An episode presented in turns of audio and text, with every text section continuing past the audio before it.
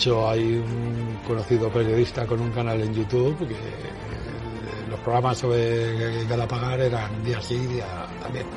¿Te refieres a Negri?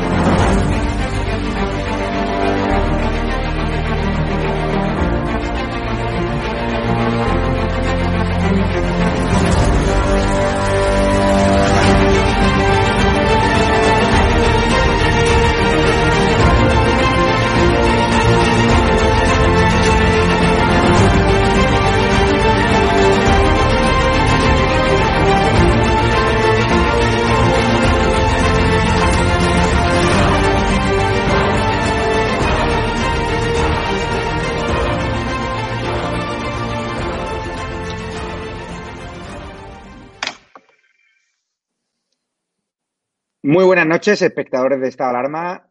He de decirles que siento absoluta vergüenza por mi gobierno, por la ministra de Asuntos Exteriores, que después de que hayamos escuchado al, primer ministro marroquí, o sea, no uno que pasa por allí, de que quieren arrebatarnos Ceuta y Melilla, no hayan roto relaciones diplomáticas con Marruecos.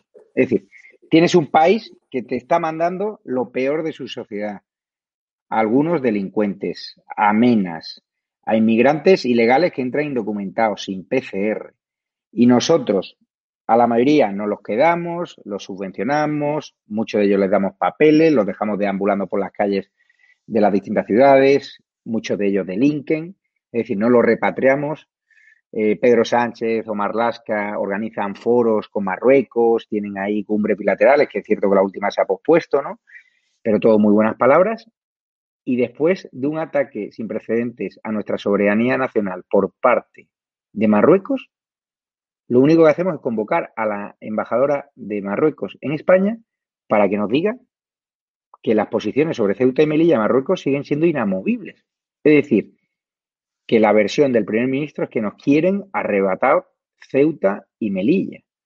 Un saludo, un fuerte abrazo a todos los ceutíes y a todos los melillenses, porque es una auténtica vergüenza que tengamos un gobierno que tolere este ataque a Ceuta y Melilla. Y nosotros en esta alarma les anuncio que vamos a trabajar para mm, poder apoyar al pueblo ceutí, al pueblo melillense y estar sobre el terreno contando una realidad de una sociedad, tanto en Ceuta como en Melilla, que está siendo islamizada con el apoyo de los gobiernos, de los dirigentes que están gobernando allí, subvenciones a ONG que lo único que hacen es islamizar, plazas que rinden más homenaje a la cultura islámica que al catolicismo, una auténtica vergüenza.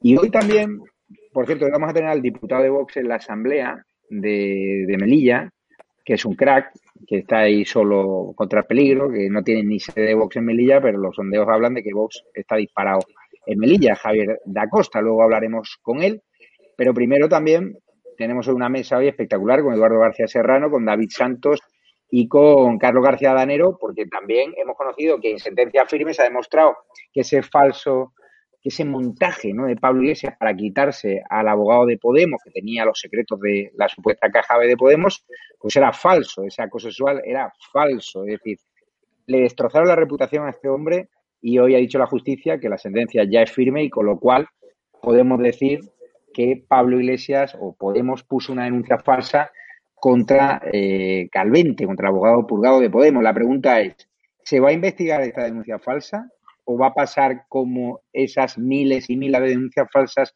que son archivadas, que no son investigadas porque hay órdenes, por así me lo dicen muchos jueces de violencia de género, que reciben órdenes para que no se investiguen esas denuncias falsas.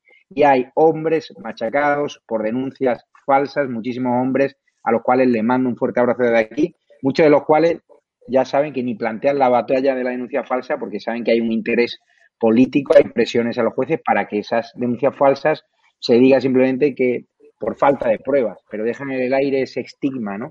del hombre maltratador que ha sido injustamente eh, condenado, estigmatizado por los medios de comunicación en muchos casos, sin ni siquiera pruebas. Con lo cual, ¿va a investigar la Fiscalía esa denuncia falsa de Podemos contra el abogado Calvente?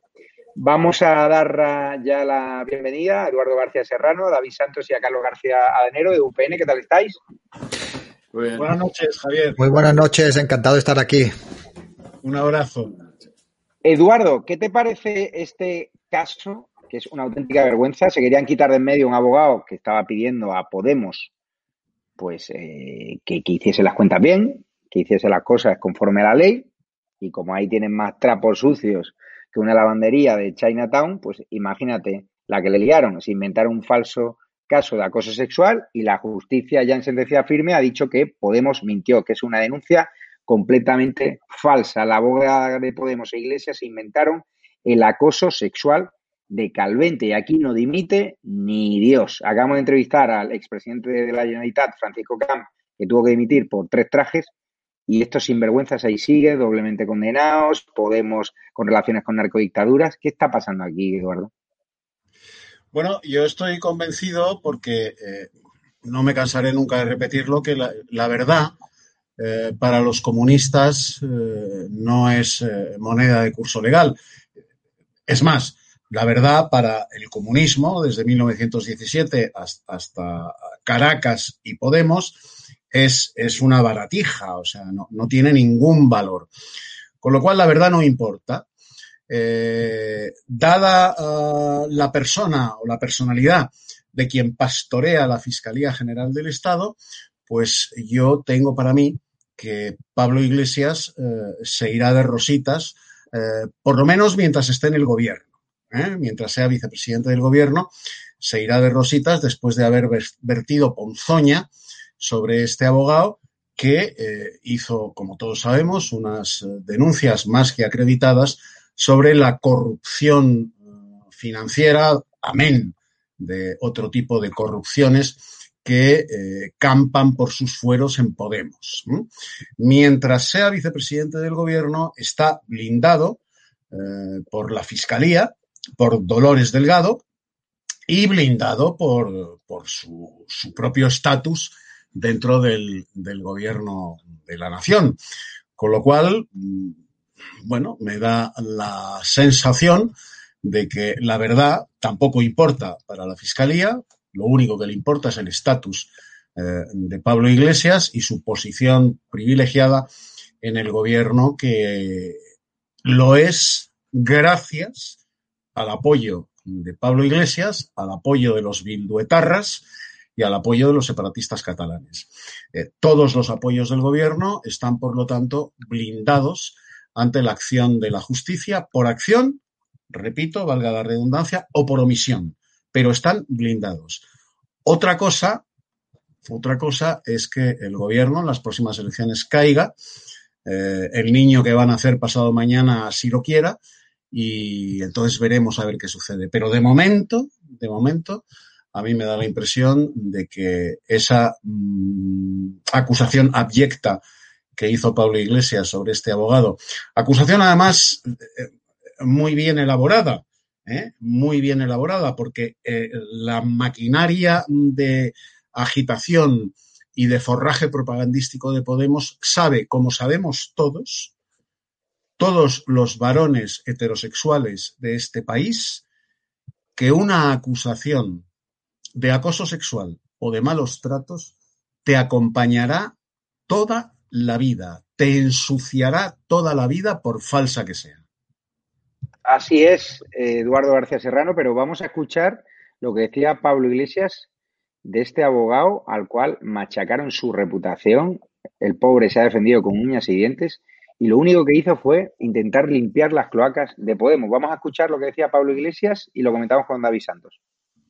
Se trata de un caso de acoso sexual muy grave que ustedes conocen y todo aquel que acuse a Podemos de algún delito lo que tiene que hacer es ir a los tribunales y que los tribunales diriman.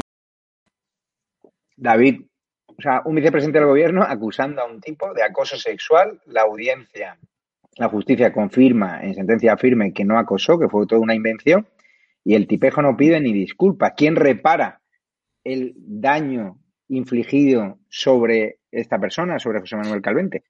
Absolutamente nadie. Esto era una estrategia clara de Pablo Iglesias, que cabe recordar que es el vicepresidente segundo del gobierno para desprestigiar a este hombre, a Calvente, utilizando esa técnica, ¿no? Esa técnica que utilizan tanto las feministas de, este país. Pero estas declaraciones me recuerdan mucho a las que hizo Echenique defendiendo a la asesina que se presentó a la alcaldía de Ávila y le han costado 40.000 euros de multa y una rectificación pública que, por cierto, creo que todavía no lo ha hecho, ¿no? Yo espero que Calvente cumpla su amenaza, tal como ha dicho hoy en unas declaraciones, que a partir de después de Navidad está pensando en emprender acciones legales en contra de Pablo Iglesias tiene que denunciarlo para así pues poder limpiar su, su nombre de una vez por todas, para que no quede ninguna ápice de duda y para que esto conste como una denuncia falsa, que ya es, ya es raro, ¿eh? que solamente tengamos un 0,001% de denuncias falsas y precisamente este año la ha puesto el partido que encabeza el movimiento feminista de este país y el partido que quiere criminalizar a la mitad de la población. Manda, manda huevos, ¿eh? Así que yo espero que, pues, que tenga que salir eh, condenado por estas declaraciones y que tenga que pedir perdón públicamente. Y no solamente eso, es que se le acumulan los casos. Pablo Iglesias no puede señalar a una persona y declarar que esa persona es un abusador sexual.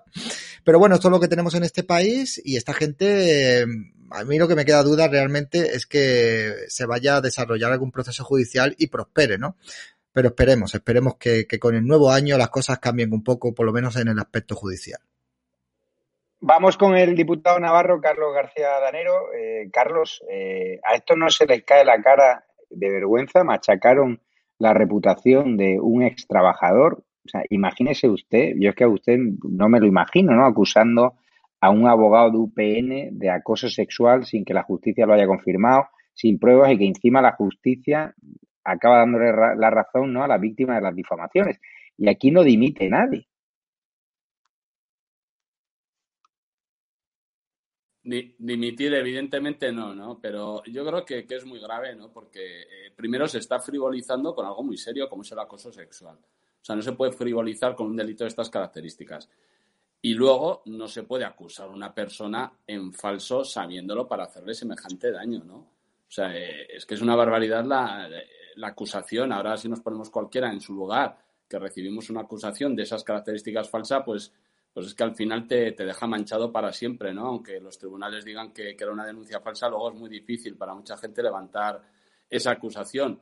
Eh, yo creo que puede, desde luego, tomar las iniciativas el, abogado en este caso y, perseguir judicialmente eh, al vicepresidente del gobierno pero es evidente que, en el gobierno está absolutamente blindado, ¿no? Yo creo que, el grupo de los 53 es un grupo en este momento muy compacto, el que forman Podemos, eh, H. Bildu y, Esquerra, son los que están dirigiendo en este momento el gobierno y por lo tanto, bueno, pues están absolutamente blindados. También es cierto que, que, yo creo que Podemos cada día que pasa pierde votos, ¿no? Y estoy convencido que las próximas elecciones me da igual eh, autonómicas, generales o cualquier elección que haya en España, eh, Podemos pues va a ser el partido que más votos va a perder en, el conjunto y como digo en cualquier en cualquier estamento en el que haya elecciones. Estoy convencido.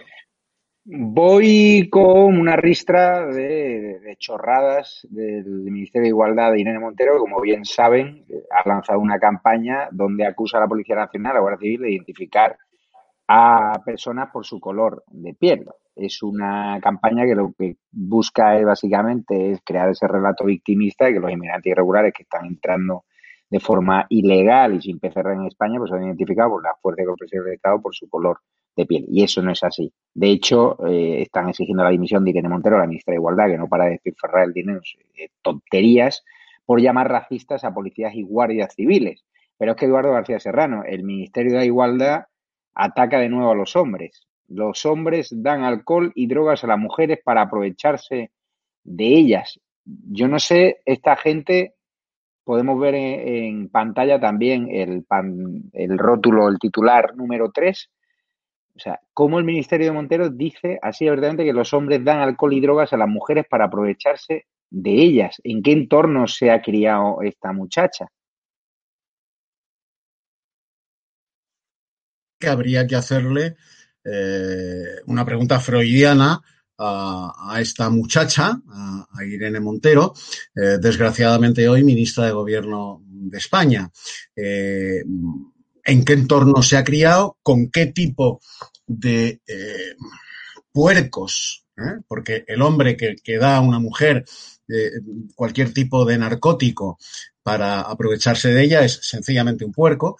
¿Con qué tipo de puercos se ha relacionado ella? Para llegar a esa, a esa conclusión que generaliza en las relaciones hombre-mujer de los españoles. ¿eh? Yo no sé con qué puercos se ha relacionado ella, porque repito, eh, el hombre que eh, hace eso con una mujer, narcotizarla para abusar de ella, es, es sencillamente un puerco. Un puerco antropomorfo, pero un puerco.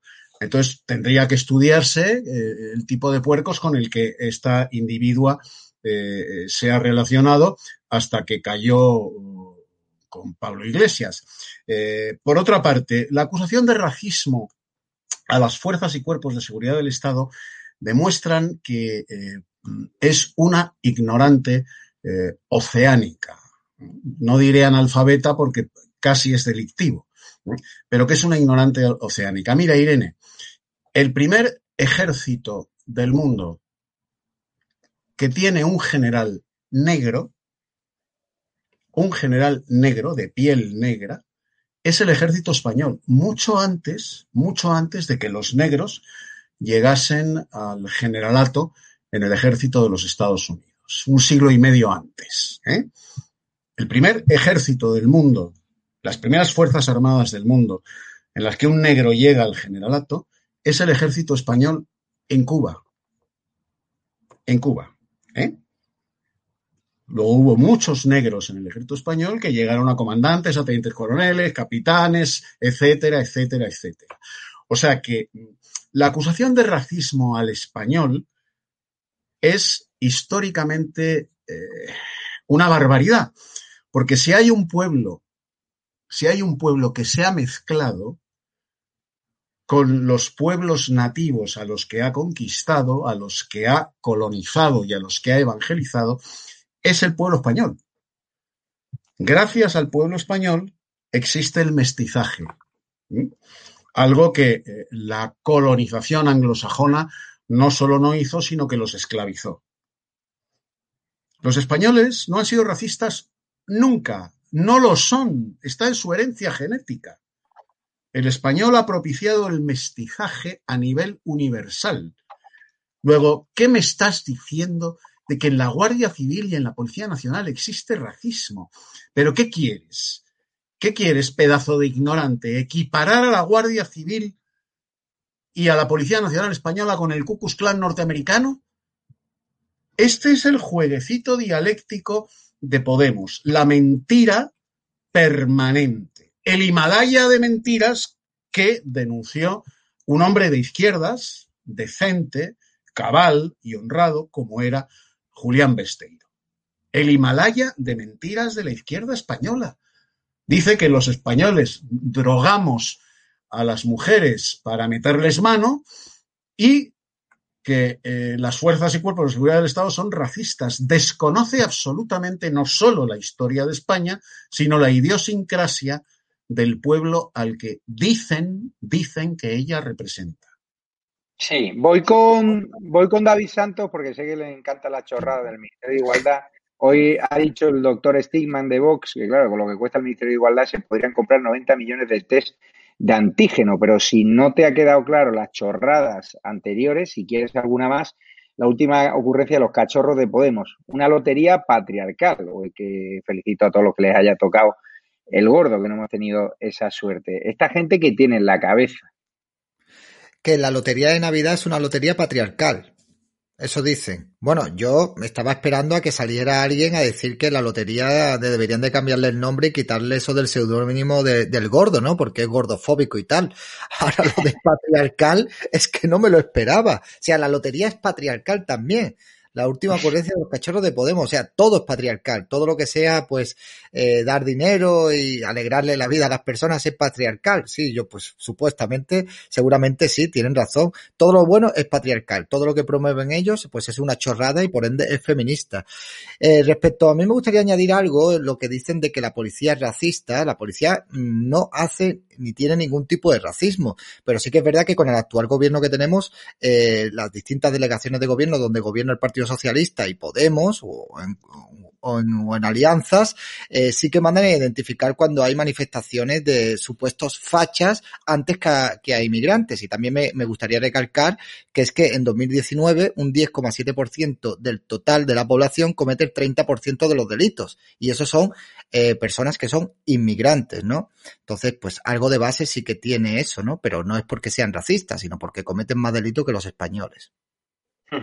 Vamos con Carlos García Danero, eh, porque el diputado Navarro, conociéndole un poco, que ya empieza a conocerlo, supongo cuando escuchó las declaraciones del primer ministro marroquí, eh, esperaría una reacción contundente del gobierno de España, ¿no? O sea, un ataque a la seguridad nacional, hablando abiertamente de que quieren recuperar Ceuta y Melilla. Vamos a escuchar lo que dijo y lo comentamos con usted. Y también está el diputado de Vox por Melilla, el diputado de la Asamblea Melillense, que debuta hoy Javier da Costa, porque no nos vamos a olvidar de Ceuta y Melilla, que yo además las llevo en el corazón porque son preciosas. Vamos a verlo. لا شك أن هذا يجعل الإخوة الإسبان إذا أردنا أن نقول يتفهمون أكثر المواقف المغربية في موضوع الصحراء في موضوع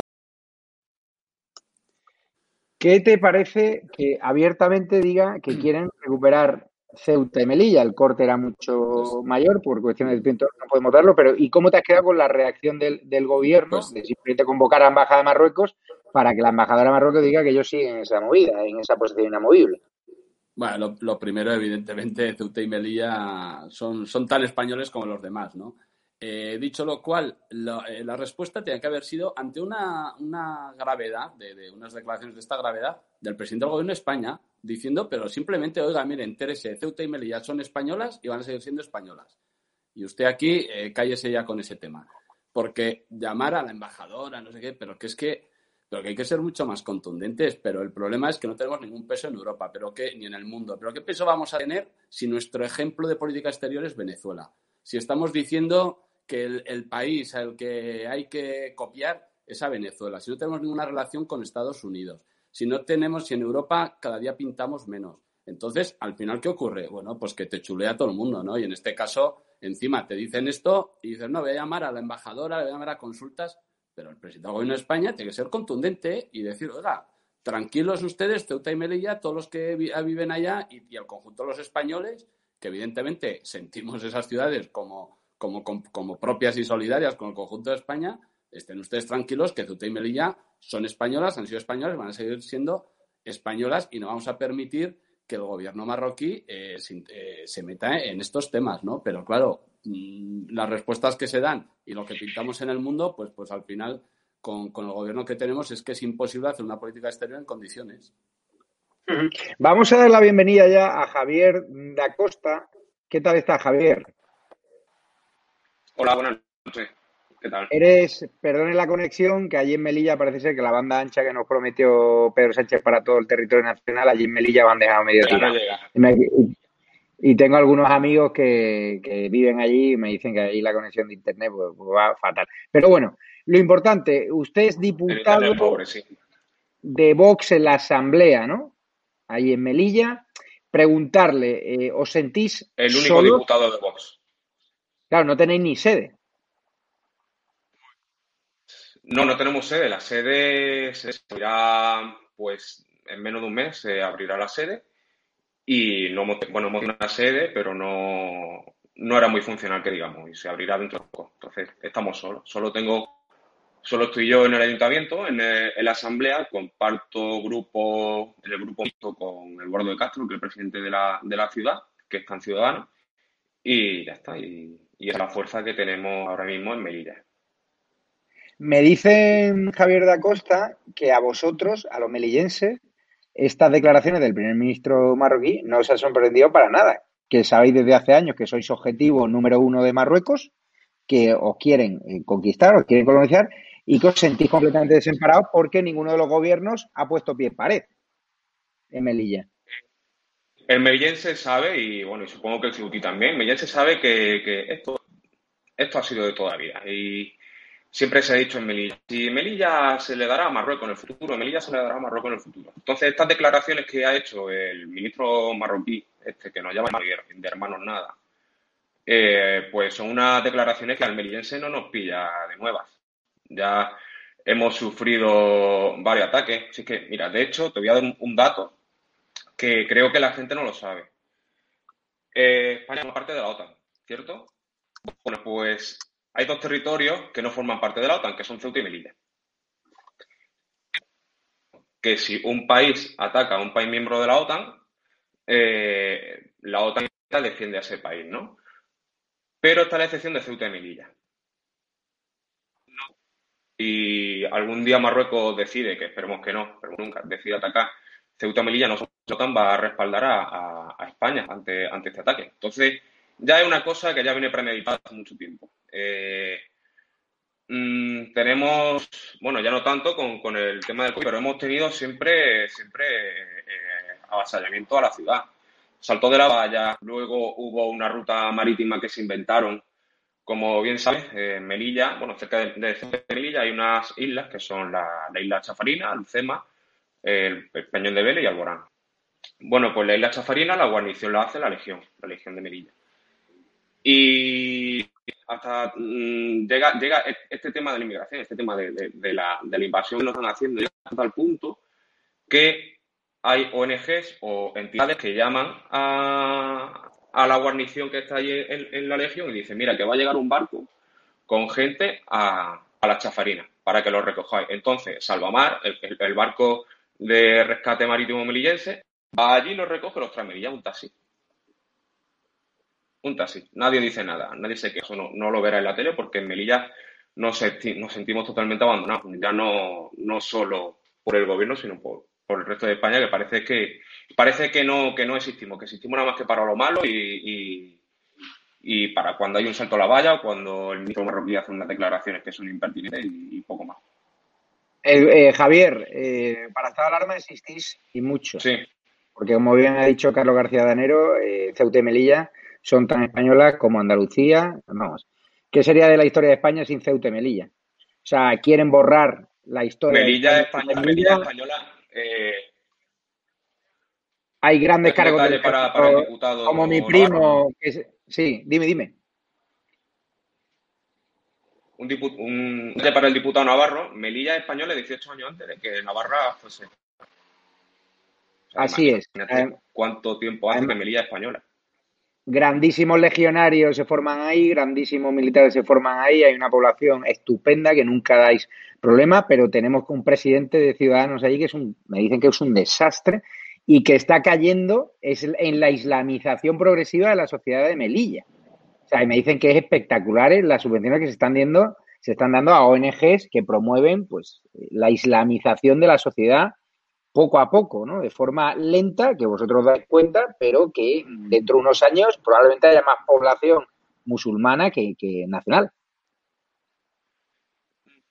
Demográficamente normal que, en Melilla crezca la población musulmana, porque bueno, hasta hace poco estaba la frontera abierta, que eso es otro tema a tratar. Y bueno, respecto al presidente de, de Melilla, presidente Eduardo de Castro Ciudadano, pues forma gobierno con Coalición por Melilla, que es un partido localista eh, islámico religioso de aquí de Melilla, y con el PSOE. Coalición por Melilla, bueno, el PSOE, pues más o menos la gente sabe, el PSOE, más o menos la gente sabe, ciudadano, pero la gente desconoce lo que es eh, Coalición por Melilla. Coalición por Melilla es un partido, es una decisión del PSOE que se crea en el año 95, 1995, y sigue teniendo el mismo presidente desde el año 95, que se llama Mustafa Berchan, y nada, eh, pues como detalle, pues el abogado de este partido es Pablo Boye, que es el abogado que, salió hace poco ¿no? a, la palestra por tener unas relaciones con, con ETA y demás. Y tiene mucha relación este partido, Coalición por Melilla, con compromiso. Exacto, con compromiso. Coalición por Melilla con compromiso. Entonces, es un partido que ya no es que sea de izquierda, es que es mm, lo podemos comparar a una izquierda republicana, pero en Melilla. Vaya. Pues Javier, anunciarte que los próximos días, y si la audiencia así lo quiere y si nos ayudáis, eh, a través de Patreon, a través de la comunidad de YouTube, a través de la cuenta bancaria que ya sabéis cuál es, o de PayPal, nosotros, que ya sabéis que ir a Melilla no es precisamente barato, están los vuelos por las nubes, iremos allí y iremos allí a apoyaros, a daros ánimo y sobre todo a reflejar una realidad que está siendo silenciada, no sabemos con qué interés, por parte de las terminales mediáticas del Gobierno Social Comunista. No estáis solos ni los ceutíes ni los melillenses. Un fuerte abrazo. Hasta luego. Voy con Eduardo García Serrano, gran conocedor de la historia de España. Eduardo, ¿qué te ha parecido la reacción del, del gobierno? Que creo que lo podemos poner, es el titular 8 el gobierno contesta tajante, Ceuta y Melilla son española, no hay tema. Ha convocado a la embajadora de Marruecos en el titular 9, que dice que la postura sobre Ceuta y Melilla se mantiene sin cambios. Sin cambios significa que lo que dijo el primer ministro, que está por encima del rango jerárquico, es que ellos quieren arrebatarnos Ceuta y Melilla.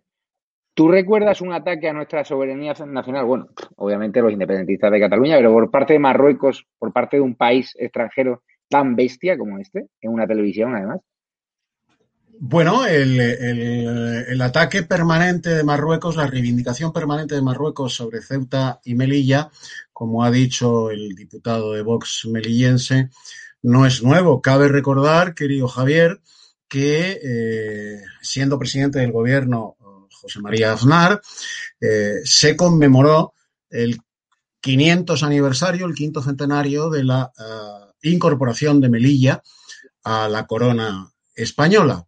Bien, para aquellos fastos del quinto centenario de la incorporación de Melilla a la corona española, eh, José María Aznar se plegó a las exigencias del rey de Marruecos, entonces ya Mohamed V, y no envió a una delegación de primera magnitud, de primer orden, a conmemorar aquel fasto del quinto centenario de la incorporación de Melilla a España. Envió a Mariano Rajoy, que era su vicepresidente del gobierno, y la celebración pasó prácticamente inadvertida para no irritar, para no irritar al reino alawí, para no irritar a Marruecos, que es, no lo olvidemos, el principal aliado y amigo preferente de los Estados Unidos en el norte de África en contra de los intereses de España.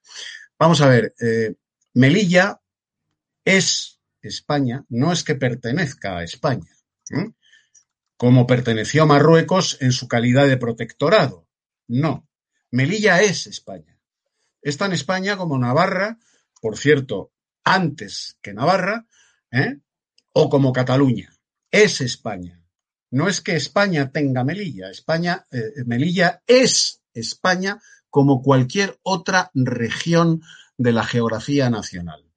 Y lo es gracias a la política del cardenal Cisneros. ¿eh? Melilla era un puerto de piratas berberiscos desde el que eh, se lanzaban las naves berberiscas a saquear fundamentalmente las costas andaluzas a capturar eh, andaluces para venderlos como esclavos en Argel. ¿eh? Con esto acaba eh, el cardenal Cisneros y conquista Melilla para España don Pedro Estopiñán. Y desde entonces, desde hace más de 500 años, Melilla es España. Marruecos como Estado, como Estado-nación, Marruecos existe como tal desde 1956. Marruecos tiene 64 años de existencia política como Estado-nación.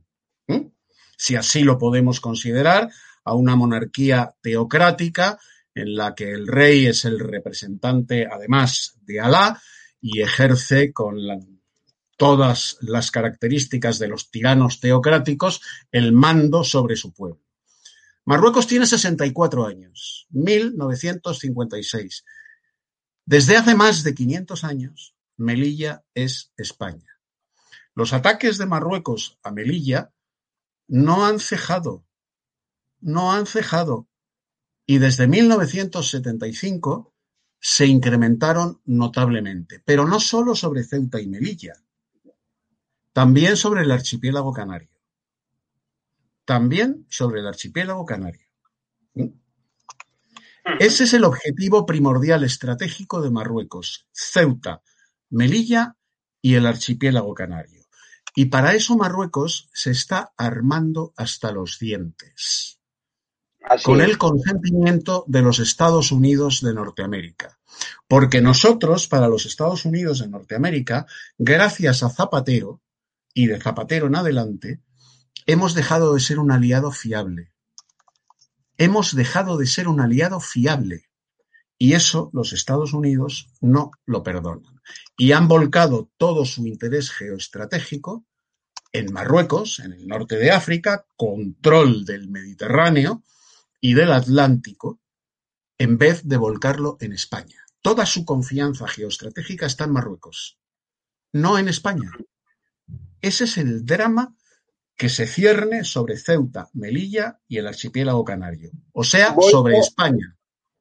Voy con David Santos, que le pilla cerquita eh, la problemática. Eh, David, ya cuando hemos estado en Canarias, cuando hemos estado en Baleares, hemos visto a los inmigrantes ilegales haciendo allí clases, ¿no? De como si estuviesen en el ejército, ¿no? Haciendo entrenamiento, cuerpos fornidos.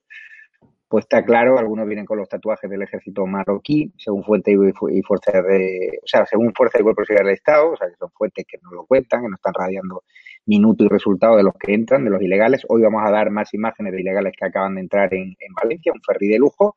Ya empiezan a cuadrar las cuentas, ¿no? Es decir, eh, Marruecos sabe que tiene un montón de inmigrantes ilegales aquí, que no son personas que huyen de una guerra, sino que a lo mejor se están preparando para dar la batalla y para recuperar, por ejemplo, Ceuta y Melilla o otros territorios como Granada, no sé. Sí, bueno, yo eh, cuando he visto pues que íbamos a tratar este tema, simplemente se me han venido unas cuantas noticias que, que me quedaban por la cabeza y son bastante reveladoras, ¿no? Una pequeña cronología de lo que ha sido este 2020 en referencia de, de, de lo que ha hecho Marruecos, ¿no? Y ahora que parece que todo cuadra, ¿no? En enero Marruecos eh, desafió la soberanía de las aguas de, de España invadiendo las aguas de Canarias. En junio, Marruecos compró 9 millones, eh, gastó 9 millones de euros para comprar 25 cazas F-16, 36 helicópteros Apache y 23 kits de modernización para F-16 a Estados Unidos.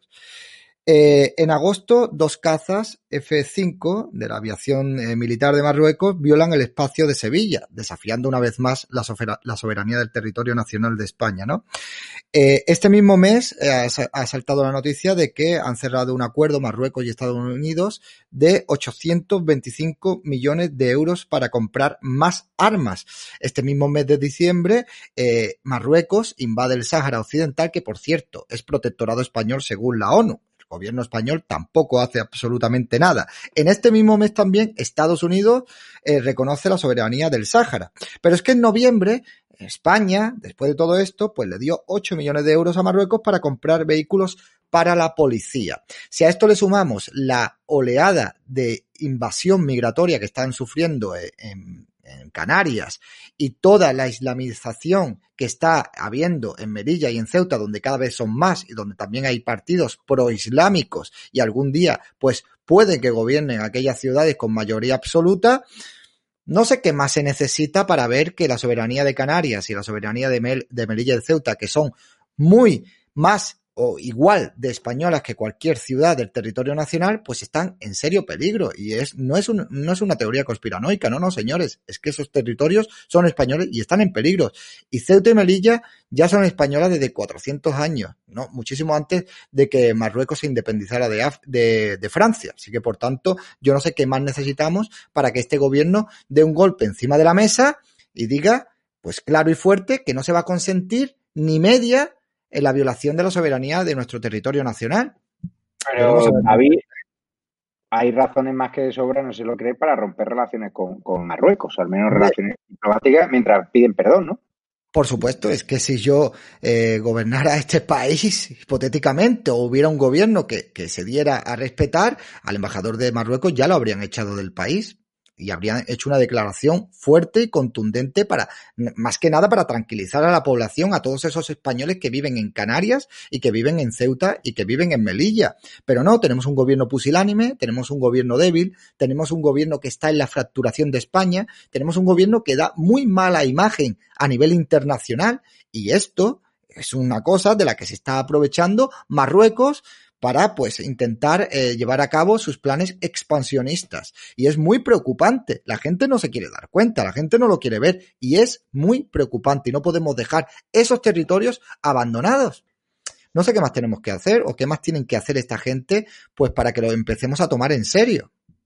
Una pena. Mi, mi apuesta, o sea, lo que haría yo si fuese presidente del gobierno, por supuesto, es repatriar a todos los marroquíes ilegales que vienen, sobre todo los que tienen antecedentes penales directamente, es decir, no hay excusa, directamente a Marruecos. No queréis quitarnos Ceuta y Melilla, pues os coméis a, vuestra, a vuestros inmigrantes ilegales, a los cuales Marlaska está dejando entrar con alevosía y, y, a plena luz del día. Hoy vamos a seguir dando imágenes que están entrando en Valencia, están entrando en Sevilla, están entrando en Málaga, es un auténtico cachondeo y Marlaska lo sigue negando ruptura de relaciones diplomáticas de todos los inmigrantes ilegales que hayan venido de Marruecos a su casa, a su país de origen, porque Marruecos nos manda los menas y se desentiende.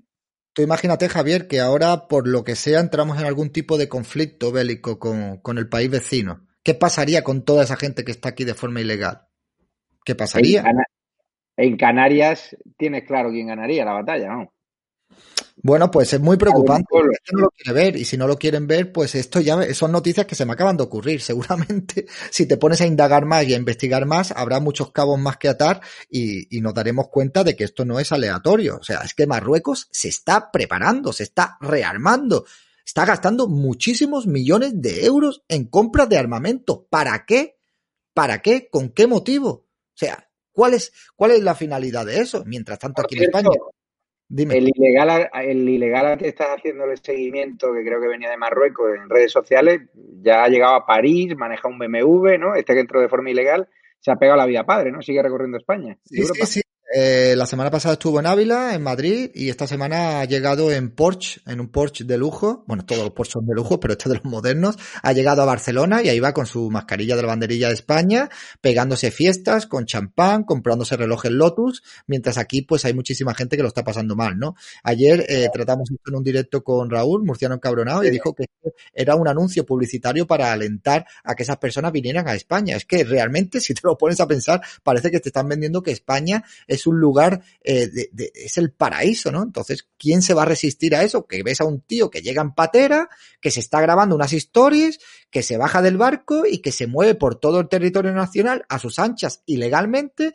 que cruza la frontera con, con Francia, que vuelve a España cuando le da la gana, que lleva una vida de lujo, que sube stories con billetes de 50 euros y que se pasea en cochazos de lujo. Y esto es lo que tenemos aquí. ¿Por qué la policía no investiga eso? ¿Por qué la Guardia Civil no investiga eso? ¿Por qué los españoles tenemos que soportar eso.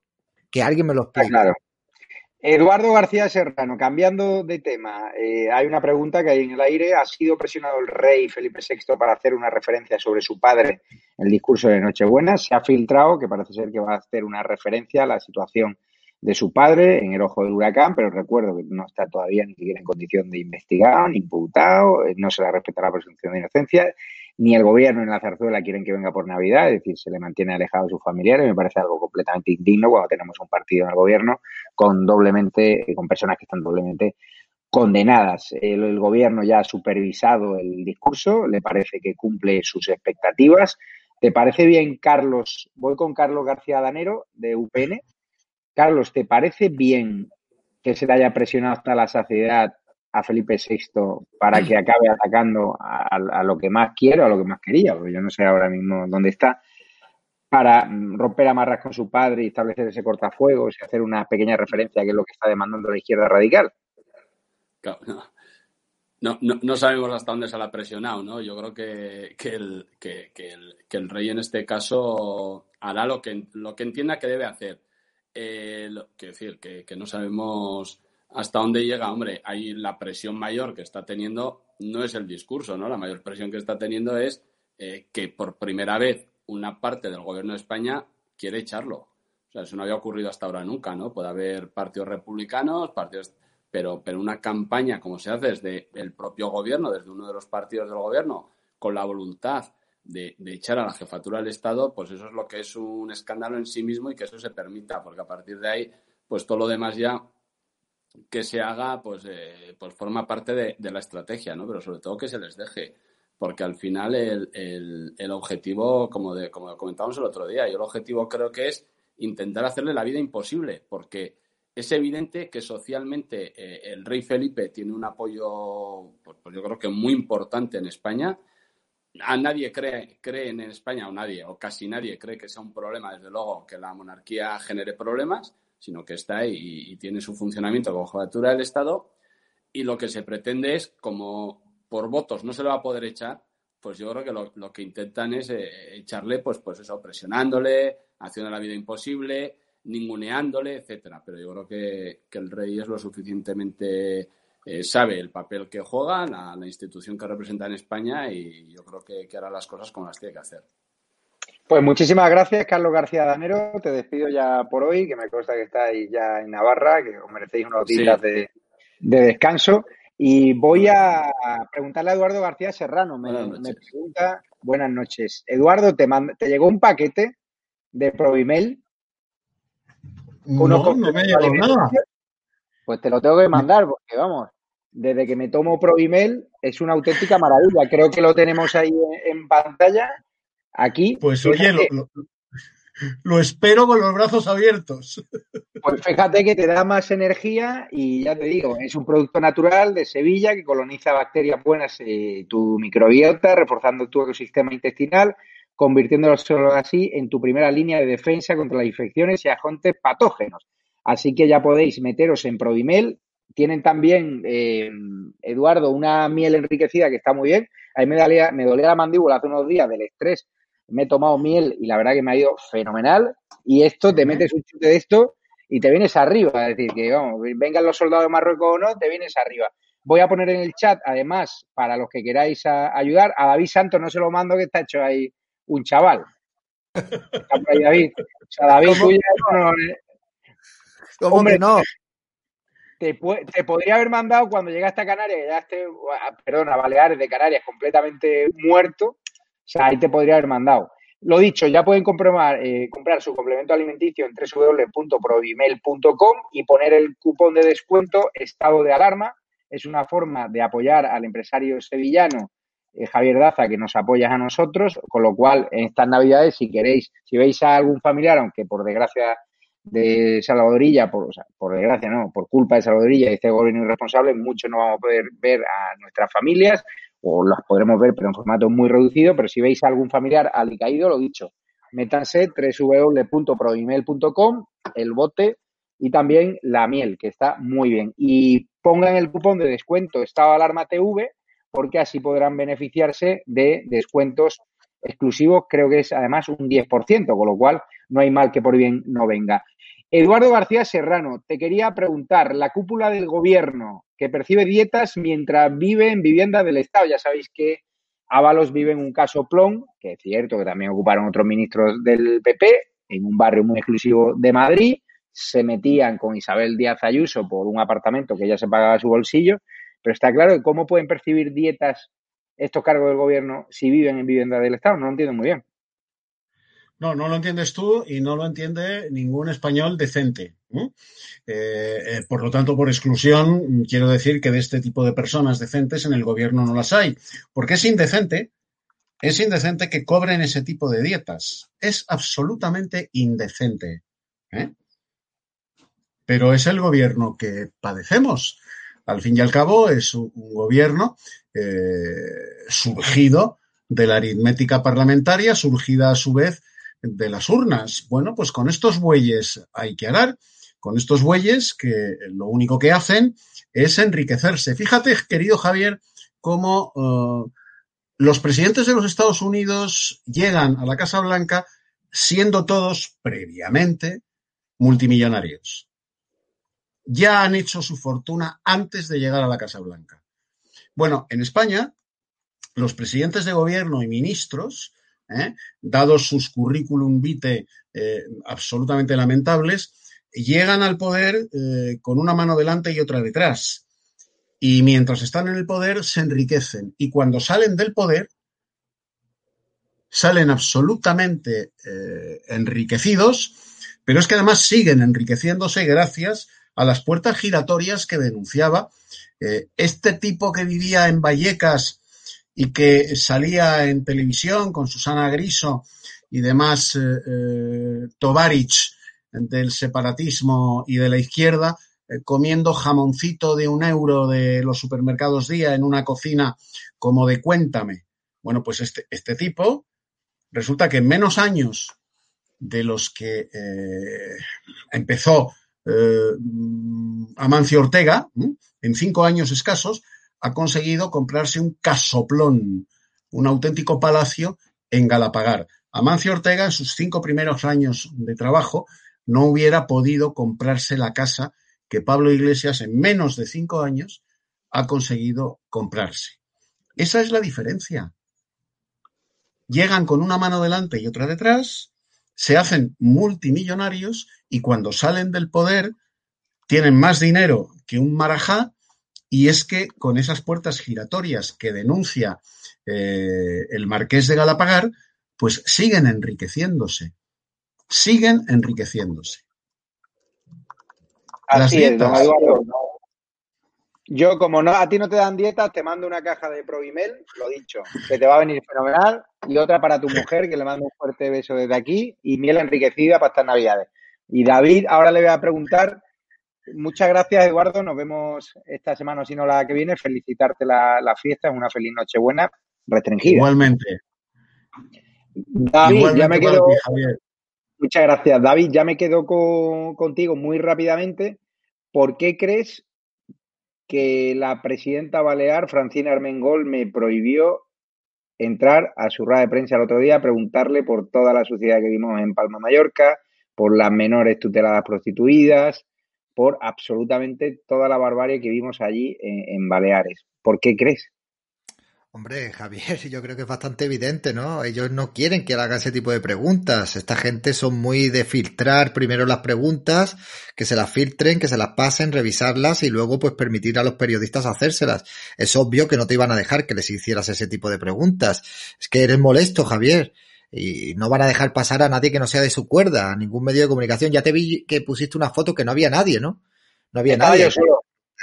Estabas completamente solo allí para hacer preguntas. Pero me refiero, tú con lo que viste, llegado desde Canarias, un malagueño, y tú llegas a Baleares, ¿cuántas historias, cuántos trapos sucios pudimos ver allí a primera vista? Me refiero que allí no hay que ser el Watergate, no, no hay que ser el, New York Times, ni tener unos medios enormes para contar la realidad que hay allí. No, no, no. A ver, eh, allí lo que vimos en apenas 24 horas, un poco más que estuve allí, pues es un, una Mallorca desconocida, ¿no? Eh, estuvimos por la zona del centro visitando y tal. El estado de alarma estuvo haciendo allí varios directos, hablando con gente, con empresarios y la verdad que es que aquello pues estaba completamente muerto en plena campaña de, de Navidad. Eh, los negocios a las 6 de la tarde tenían que cerrar. Eh, allí a partir de las 6 de la tarde ya no había nadie en la calle todo el centro lleno de suciedad, lleno de basura acumulada, lleno de hojas, de, restos de, vegetales allí, plantas y malas hierbas con hasta medio metro de, longitud y la verdad que es que es bastante asombroso y sorprendente de ver cómo es Mallorca y cómo está en estos momentos, ¿eh? en plena campaña de Navidad, ojo. ¿Y, y, los periodistas allí dónde están? O sea, hay noticias a punta pala. Los periodistas allí, pues no sé, estarán escondidos, habrán ido con el turismo o con la o con los del servicio de limpieza, estarán por ahí, no sé, no no no, no me, me sorprende mucho, ¿no? Porque allí en apenas 24 horas eh, te das cuenta que hay muchísimas cosas a las que se les puede preguntar a, a la gestión de Armengol o Armengol. A mí me gustaría también preguntarle muchísimas cosas, ¿no? Que por qué tiene aquello tan sucio, que por qué eh, es tan dura con los, eh, con los establecimientos públicos de allí, por qué esas medidas, por qué se ha liquidado la, la campaña de Navidad, por qué no limpian el centro, por qué no dan mejor imagen. No sé, se me ocurren muchísimas preguntas que hacerles. Me imagino que los periodistas de allí eh, tendrán sus motivos para no realizar estas preguntas. Pues mira, David, como yo ya soy perro viejo y como yo sabía que cuando íbamos a comunicar eh, que nos habían vetado la presencia al gobierno de Armengol, a estado alarma y a mi persona en concreto, pues sabía que había gente del gobierno que andaba que, contando que esto es mentira. Pues nosotros, obviamente, todas las conversaciones que mantuvimos con los responsables de seguridad del gobierno cuando se inventa un procedimiento, curiosamente ese día tenían que estar todo el mundo acreditado con días anteriores. Resulta que me encuentro un montón de periodistas, amigos allí baleares, que me dicen que no, que allí no se ha pedido acreditación nunca. Luego me ponen la excusa de exceso de aforo. Bueno, es todo un disparate. Eh, me dicen que hay exceso de aforo y vea tres periodistas dentro de la sala, tres, cuatro periodistas. O sea, era todo ridículo. Y entonces me dicen, como ha llegado, pues, pues eso, que hoy el procedimiento eh, concreto es que tendría que haber solicitado la acreditación bastantes días con antelación. Y me encuentro en un chat del, del gobierno balear informando a los periodistas diciendo hoy no hace falta acreditación, simplemente con que vengáis con vuestro DNI y vuestra tarjeta de prensa, entráis. Nosotros llegamos media hora antes y nos dijeron que no, que tendría que haberme acreditado muchos días antes, los periodistas baleares entraron sin problema, ninguno con acreditación previa. Y claro, ellos pensaban que podían negar esta historia. Pero lo que no sabían es que estábamos grabando absolutamente todo para probar que el gobierno de Armengol, el que no protegió a las menores prostituidas tuteladas, ha vetado la presencia de un periodista, se ha coartado el derecho a la libertad de prensa. Está claro que la prensa ahí, la mayoría, está subvencionada. La prensa crítica la están desmantelando, las redacciones como el mundo la están cerrando. Palma Mallorca da pena, Baleares da pena, Ibiza está hecho una ruina, menor que igual y hay que seguir apoyando y Estado de Alarma va a estar allí más presente que nunca y si tengo que volver yo, Raúl y David, pues ahí estaremos, que Carmen Cordón seguro que nos tratará fenomenal. Así que vamos a dar en exclusiva ya las imágenes, la escena completa de cómo el gobierno de Armengol vetó mi presencia con conversaciones que grabamos y que demuestran que yo nunca miento, que si llego a un sitio y me vetan la presencia y digo que ha sido así, es porque ha sido así. No tenemos que exagerar la realidad ni nada vais a quedar retratados, el gobierno de siento por la persona de seguridad, que además era un tío majísimo, que fue el conductor de las órdenes que le dio el gabinete de prensa, cuando me vieron por allí en el Parlamento, hubo un telefonazo y cuando me fui al, a la sede del gobierno balear, pues ya directamente se había dicho que Javier Negri y su cámara pues no entraban. En el Parlamento Balear le había preguntado por muchas cosas que ha mencionado David Santos, en especial por las menores tuteladas prostituidas y claro, ayer de Podemos, David, nada más verme, anuló la rueda de prensa, fue así. O sea, tenía convocada la rueda de prensa, como estaba yo solo de periodista, y dice, este cabrón vendrá aquí a, amargarme el día y como nadie les pregunta, como no hay prensa crítica, como el periodismo ha muerto en Baleares, pues así estamos. Pero lo dicho, vamos a dar en exclusiva ya en estadoalarmatv.es. David, si puedes luego verlo, vas a flipar. Y sigue a David en su canal de YouTube y en sus redes sociales, que es uno de los periodistas, bueno, periodista o uno de los youtubers más va a ser periodista, ¿no? ¿Quieres estudiar eh, periodismo, no, David? Sí, sí, tengo intención, tengo intención de, estudiar periodismo, a ver si puedo este año que, viene. Pues nosotros ya sabes que te ayudamos, te ayudaremos en lo que necesites. Así que voy a poner ya en el chat el enlace. Muchas gracias, David Santos, por tu ayuda. Gracias y nos vemos prontito. Muchas gracias. Y ya pueden ver cómo Beto Armengol, la presidenta Balear, la entrada a mi persona en estado de alarma TV Punto es, ya está en portada, ya creo que lo pueden ver aquí, como veto Armengol, así prohibió la entrada del gobierno a la rueda de prensa de Armengol. Una auténtica vergüenza, coartan mi derecho a la libertad de prensa, a la libertad de expresión y dar las gracias eh, a todos los que me apoyáis, a todos los que me defendéis.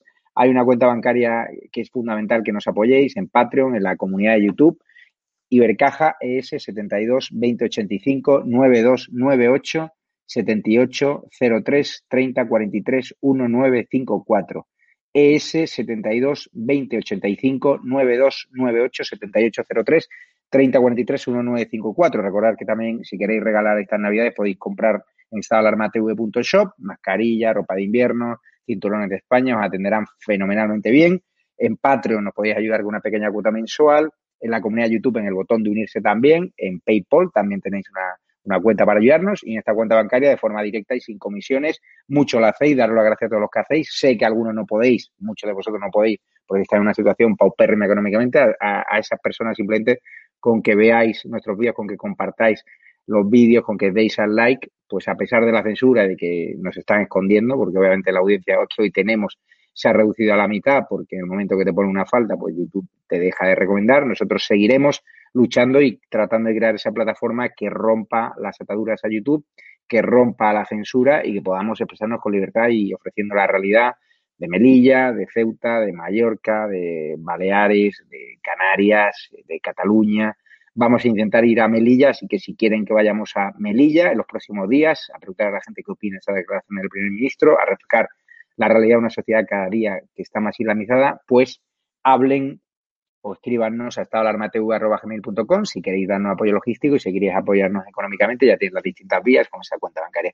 Muchísimas gracias. Métanse ya en estadoalarmatv.es para que vean cómo han vetado mi presencia, el gobierno de Armengol. Y lo dicho, daros las gracias por vuestro apoyo y necesitamos sin duda que vuestro aliento se convierta también en un aliento económico, porque si queremos crecer, si queremos seguir viajando y retratando toda la cruda realidad de este país. Hay muchos que me dicen, Negre, eh, es que pides ayuda. Claro, es que los medios cuestan recursos. Raúl y yo vamos por toda España, vamos, como feriantes, durmiendo en casas de grandes seguidores que son unos cracks, recogiendo unos seguidores de estado de alarma. Estamos haciendo el pino puente para estar en todos lados. Y si de verdad queréis que recorramos toda España necesitamos vuestra ayuda y, de, y es un, un, canto a la libertad, estado de alarma. Queremos defender a nuestro país sin complejos, desde Ceuta hasta Canarias, hasta Cataluña, hasta Navarra, hasta País Vasco. Muchísimas gracias por vuestro apoyo y ya pueden ver en estadoalarmatv.es, vais a ver la escena brutal de cómo vetaron a un periodista, en este caso a mi persona, el gobierno de Francina Armengol. Métanse ya en la web y luego viene Cristina Seguí, que ha vuelto a pillar hoy a seis argelinos entrando de forma ilegal, indocumentados, al puerto de Valencia en un ferry de lujo. O sea, que métanse en estadoalarmatv.es y luego váyanse directamente a YouTube, donde va a estar Cristina Seguí con Hugo Pereira en directo para contar cómo los ha pillado, que Chimo Puig parece ser que cierra la comunidad valenciana para todos los valencianos alicantinos y, y, y, castellonenses, y aquí estamos, eh, obviamente, permitiendo la entrada ilegal a un montón de inmigrantes que está pasando en Sevilla, está pasando en Málaga, está pasando en Granada, un cachondeo, vuelos que llegan por la noche y sin PCR. Así que daros las gracias, os dejo el enlace de estadoalarmatv.es para que os metáis ya en las malas artes que utilizaron contra mí, las mentiras, para vetar mi presencia, para que no le preguntase a Armengol por las copitas a las 2 de la mañana que se tomó, ni por las menores prostituidas tuteladas, que un escándalo mayúsculo que ha sido bloqueado por el PSOE y por todo el gobierno balear. Me despido ya y gracias por todo.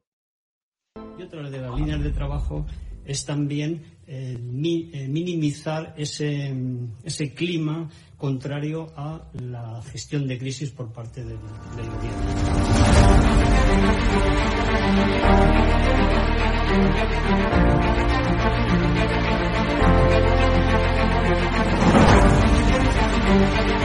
Van a garantizar, como digo, de inmediato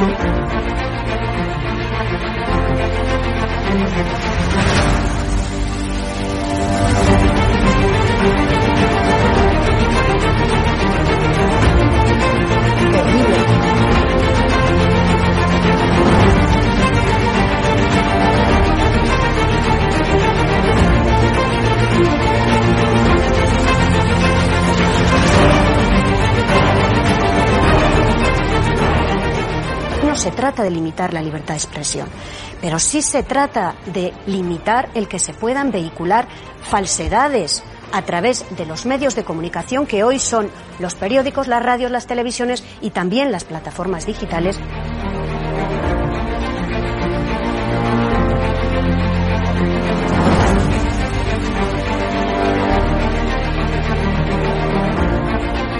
Cuando los comunistas han tenido éxito en momentos de excepcionalidad, en momentos de crisis.